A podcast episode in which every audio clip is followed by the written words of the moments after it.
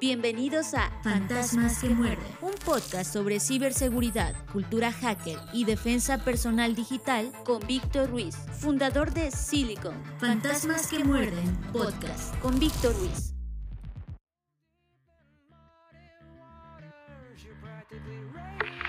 En la vasta red que tejemos con hilos invisibles se oculta un ladrón de intenciones maliciosas, el malware. Como sombra digital, se insinúa en el código, tejido con malicia y sigilo. Se cuela en los rincones oscuros de los sistemas, buscando vulnerabilidades que explotar como un ladrón en la noche. Sus raíces son binarias, pero sus ramificaciones son vastas, infectando como un veneno que se esparce sin piedad. Se disfraza de promesas tentadoras, de enlaces misteriosos y archivos que susurran secretos inimaginables. Con engaño, arranca sus frutos, la privacidad robada, los datos comprometidos, el caos desatado. Un ballet siniestro de unos y ceros danza en la memoria, orquestado por el malicioso director del caos. Los antivirus son guardianes virtuales, luchando en la penumbra para detener el avance de este oscuro enjambre de bits corruptos. En esta lucha digital, la vigilancia es eterna, y los usuarios, los soldados que armados con conocimiento combaten en la guerra silenciosa contra el malware. En el mundo de circuitos y cables, la fragilidad de la confianza y la dura realidad del engaño se entrelazan en una danza continua, donde el malware acecha, pero la precaución es el escudo que nos protege.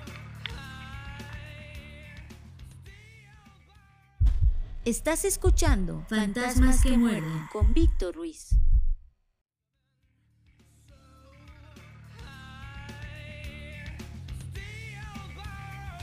Bienvenidos a Fantasmas que Muerden, podcast de ciberseguridad, cultura hacker y defensa personal digital. Yo soy Víctor Ruiz, fundador de Silicon, y les doy la más cordial bienvenida a este episodio. Como saben, este podcast es un espacio de comunicación a través del cual nos mantenemos compartiendo ideas, tendencias e información con la finalidad de crear conciencia alrededor de la ciberseguridad.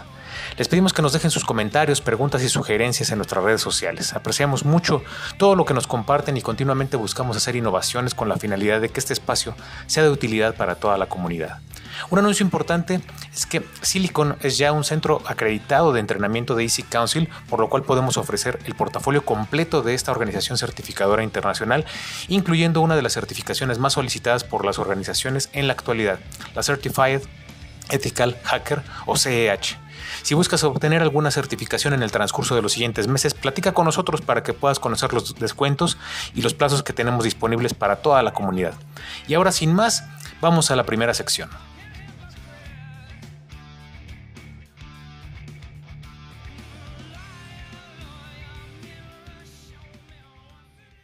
Escuchas Fantasmas que muerden con Víctor Ruiz. Descifra, conoce lo que hay y debe haber dentro de la mente de todo hacker. Descifra en Fantasmas que muerden con Víctor Ruiz.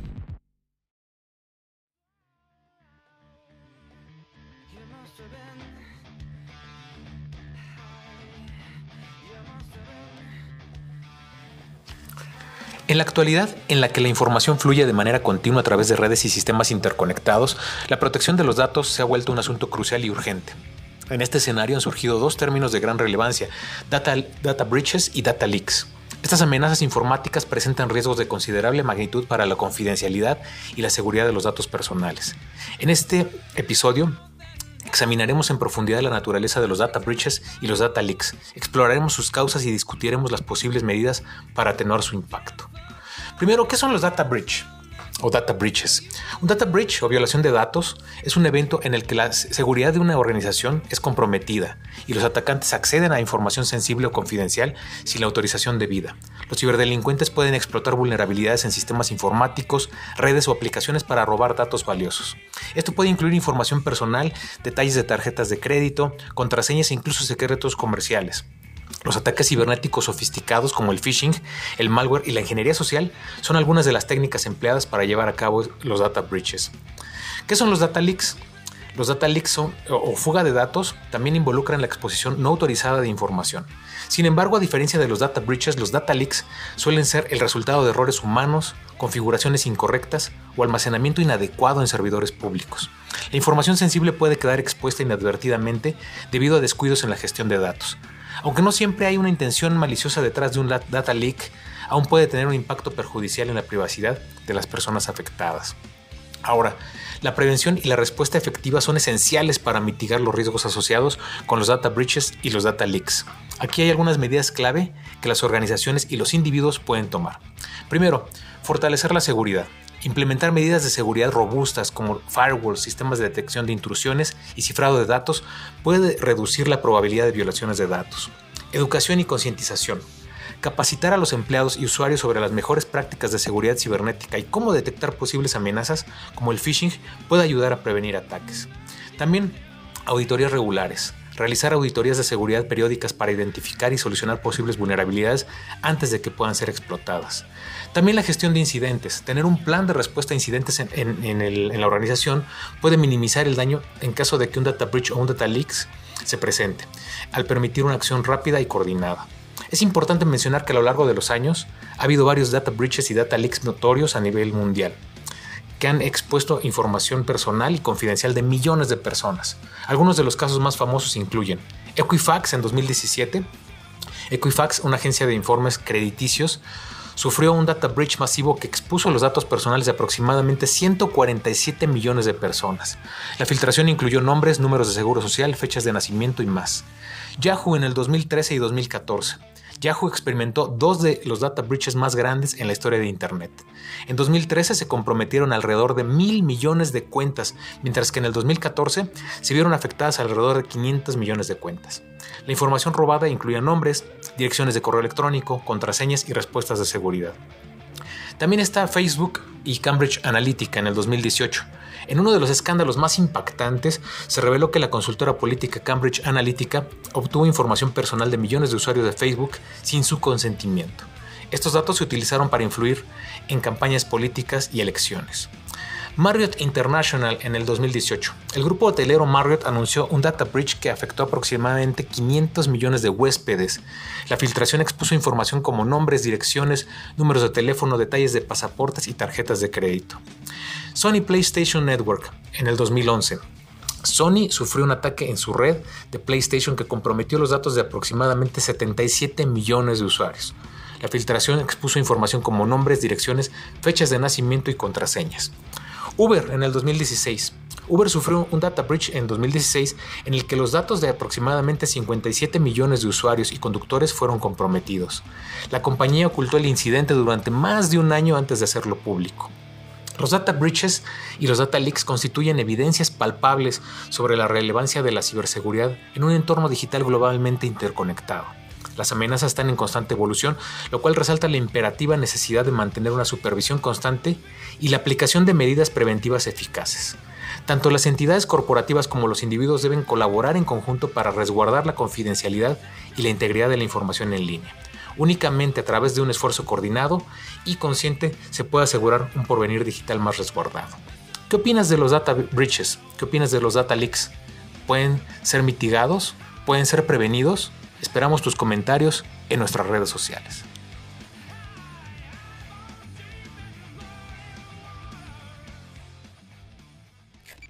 Esto es Fantasmas que muerden con Víctor Ruiz. Hackerpedia, lo que necesitas saber acerca del mundo del hacking. Hackerpedia en Fantasmas que muerden con Víctor Ruiz.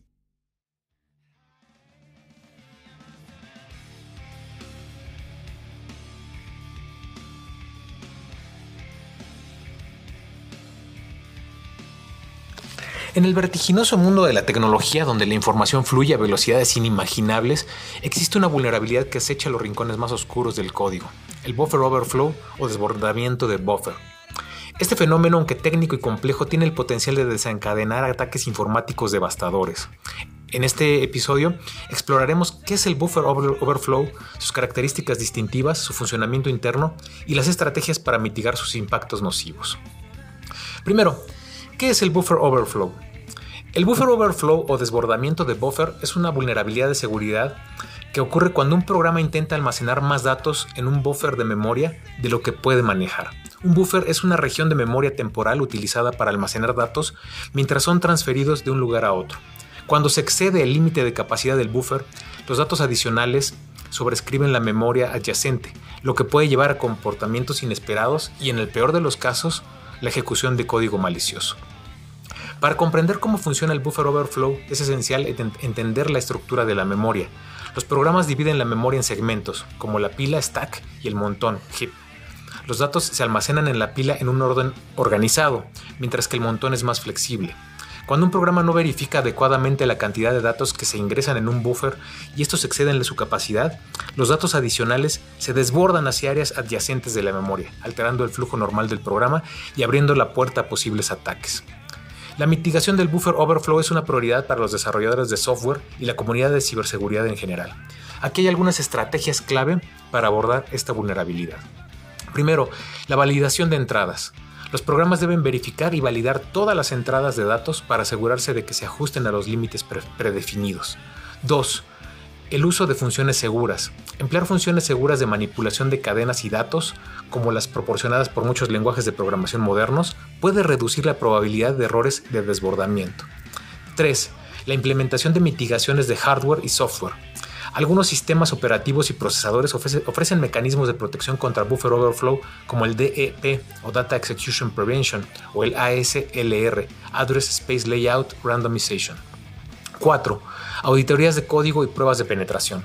Realizar auditorías regulares del código y pruebas de penetración puede ayudar a identificar y remediar vulnerabilidades, incluidos los posibles desbordamientos de buffer.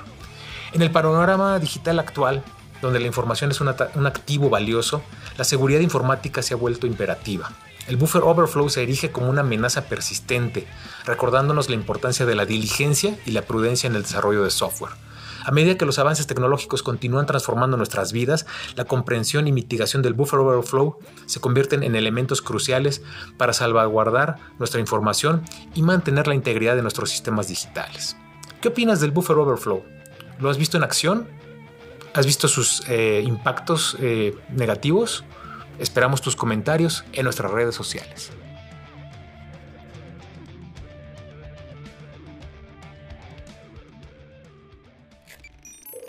Esto es Fantasmas que muerden con Víctor Ruiz. Escáner. Contexto actual y tendencias en ciberseguridad. Escáner. En Fantasmas que muerden con Víctor Ruiz.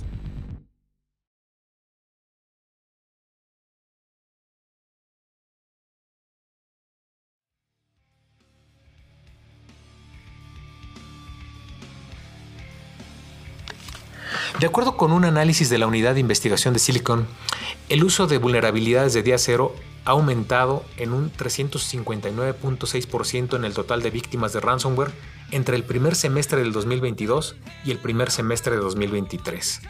Además de lo anterior, los hallazgos presentan que los grupos de ransomware se, centran cada vez más en la exfiltración de archivos y la extracción o transferencia no autorizada de información confidencial, las cuales se han convertido en las principales fuentes de extorsión.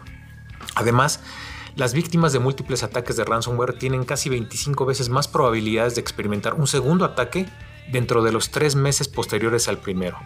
Es un hecho. El ransomware sigue siendo una de las amenazas de ataque más grandes y peligrosas que enfrentan las organizaciones.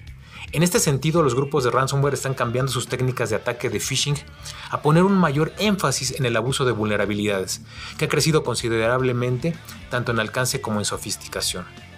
Los grupos también se han vuelto más agresivos en sus métodos de explotación de vulnerabilidades, como a través del desarrollo interno de ataques de día cero y programas de recompensas por errores, mejor conocidos como Bug Bounty. También hay evidencia de una creciente disposición a pagar por la oportunidad de explotar vulnerabilidades, ya sea para pagar a otros delincuentes para encontrar vulnerabilidades que puedan usarse en ataques o para adquirir acceso a sus objetivos previstos a través de intermediarios de acceso inicial. Aunque aprovechar las vulnerabilidades de día cero no es nuevo, es notable que los grupos de ransomware estén buscando investigando vulnerabilidades y abusando de ellas a gran escala para comprometer a cientos e incluso miles de organizaciones. Por ejemplo, el grupo cibercriminal de Ransomware Club ha demostrado recientemente una actividad agresiva para lograr y desarrollar vulnerabilidades de día cero internamente, lo cual ha sido una estrategia exitosa, ya que este grupo ha logrado multiplicar su número de víctimas en 12 meses. Por otra parte, eh, la pandilla de ransomware Lockbit domina el panorama de los ataques de ransomware con el 40.3% del total de las víctimas, y su éxito se debe a sus mejoras, incluida la introducción de técnicas novedosas en su última versión 3.0, como un programa de recompensas por errores y el uso de la criptomoneda Zcash como método de pago. Además, para ejercer más presión sobre sus víctimas, los atacantes detrás de Lockbit han comenzado a comunicarse con los clientes de las víctimas, informándoles sobre el incidente y empleando tácticas de triple extorsión, con la inclusión de ataques distribuidos de denegación de servicio. De igual forma, los grupos de ransomware apuntan cada vez más a la exfiltración de archivos, la principal fuente de extorsión, tal como se vio con la reciente explotación de Go Anywhere o Moveit. Los atacantes intentan maximizar su daño mientras minimizan y modernizan sus metodologías, empleando muchas tácticas de extorsión diferentes para intimidar a sus víctimas y así que puedan pagar las demandas del rescate. Los atacantes están encontrando más éxito en la extorsión de robo de datos en lugar de simplemente encriptar los archivos de su objetivo previsto. Esto subraya el hecho de que las soluciones de copia de seguridad de archivos, aunque son efectivas contra el cifrado de archivos, ya no son una estrategia suficiente. También es importante señalar que las organizaciones que ya han sido vulneradas enfrentan un mayor riesgo de un segundo ataque poco tiempo después. De hecho, las víctimas atacadas por múltiples grupos de ransomware tienen casi 25 veces más probabilidades de experimentar un ataque posterior dentro de los primeros cuatro meses después del incidente. Mientras que una empresa víctima se distrae remediando el ataque inicial, otros grupos de ransomware aprovechan esta ventana de oportunidad y la vuelven a atacar. Ahora, ser atacado una vez y pagar el rescate tampoco garantiza la seguridad de una organización, pues más bien esto aumenta la probabilidad de ser atacado nuevamente por el mismo o por varios grupos diferentes. Si la organización víctima no ha cerrado las brechas en su perímetro o remediado las vulnerabilidades de las que abusaron los atacantes para violar sus redes la primera vez, es probable que se vuelvan a utilizar.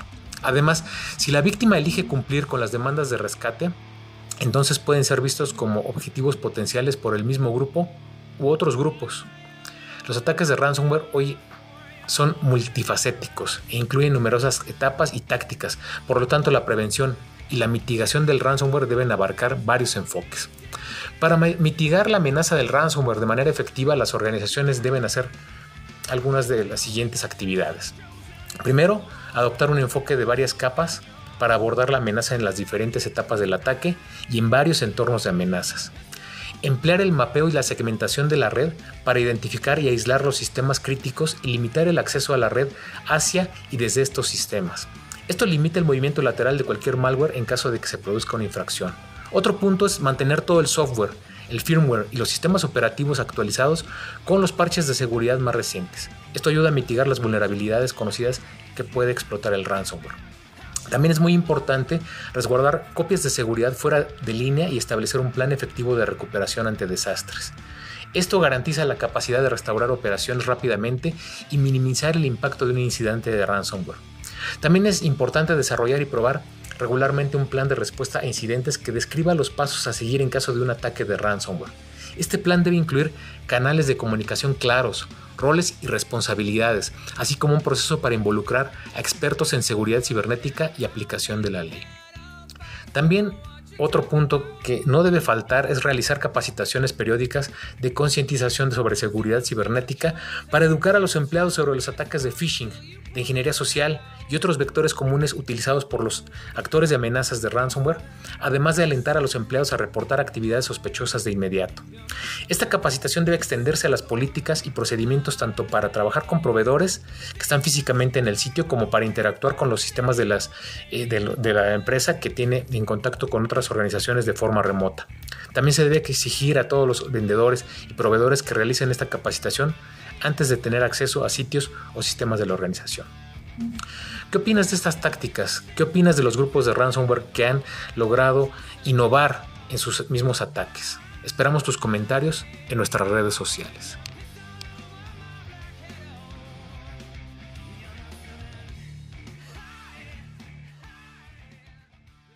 Escuchas Fantasmas que muerden con Víctor Ruiz.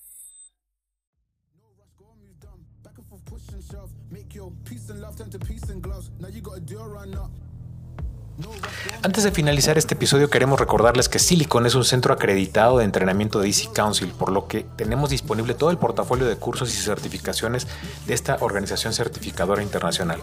Para más detalles puedes consultar la página www.easycouncil.org. Invierte en ti y en tu futuro, no dejes pasar la oportunidad de agregar una certificación de este nivel a tu currículum. Otro punto importante es que te vamos a recordar que lanzamos una campaña en Patreon para que puedan colaborar y apoyar este podcast. En este momento te puedes sumar en el nivel de cibercolaborador, el cual ofrece a los mecenas contenidos especiales, información exclusiva, ebooks, costos especiales en asesoría personalizada, así como descuentos en talleres, cursos diplomados y bootcamps de Silicon. Visítanos en www.patreon.com diagonal fantasmas que muerden. También les pedimos que nos dejen una reseña o una calificación en las plataformas de podcast en donde nos escuchan y les pedimos que nos envíen sus comentarios a nuestras diferentes redes sociales para que nos hagan saber los temas que les gustaría escuchar, porque este es un espacio abierto para que toda la comunidad participe y genere valor. Los esperamos en la siguiente edición de Fantasmas que Muerden. Yo soy Víctor Ruiz y me pueden encontrar en Twitter, ahora X, Facebook, LinkedIn, YouTube, Threads, Instagram, Substack, Patreon, Spotify, Telegram, Discord, Apple Podcast, Amazon Music y Google Podcast como Silicon, S-I-L-I-K-N. Muchas gracias por escucharnos. Permanezcan ciberseguros.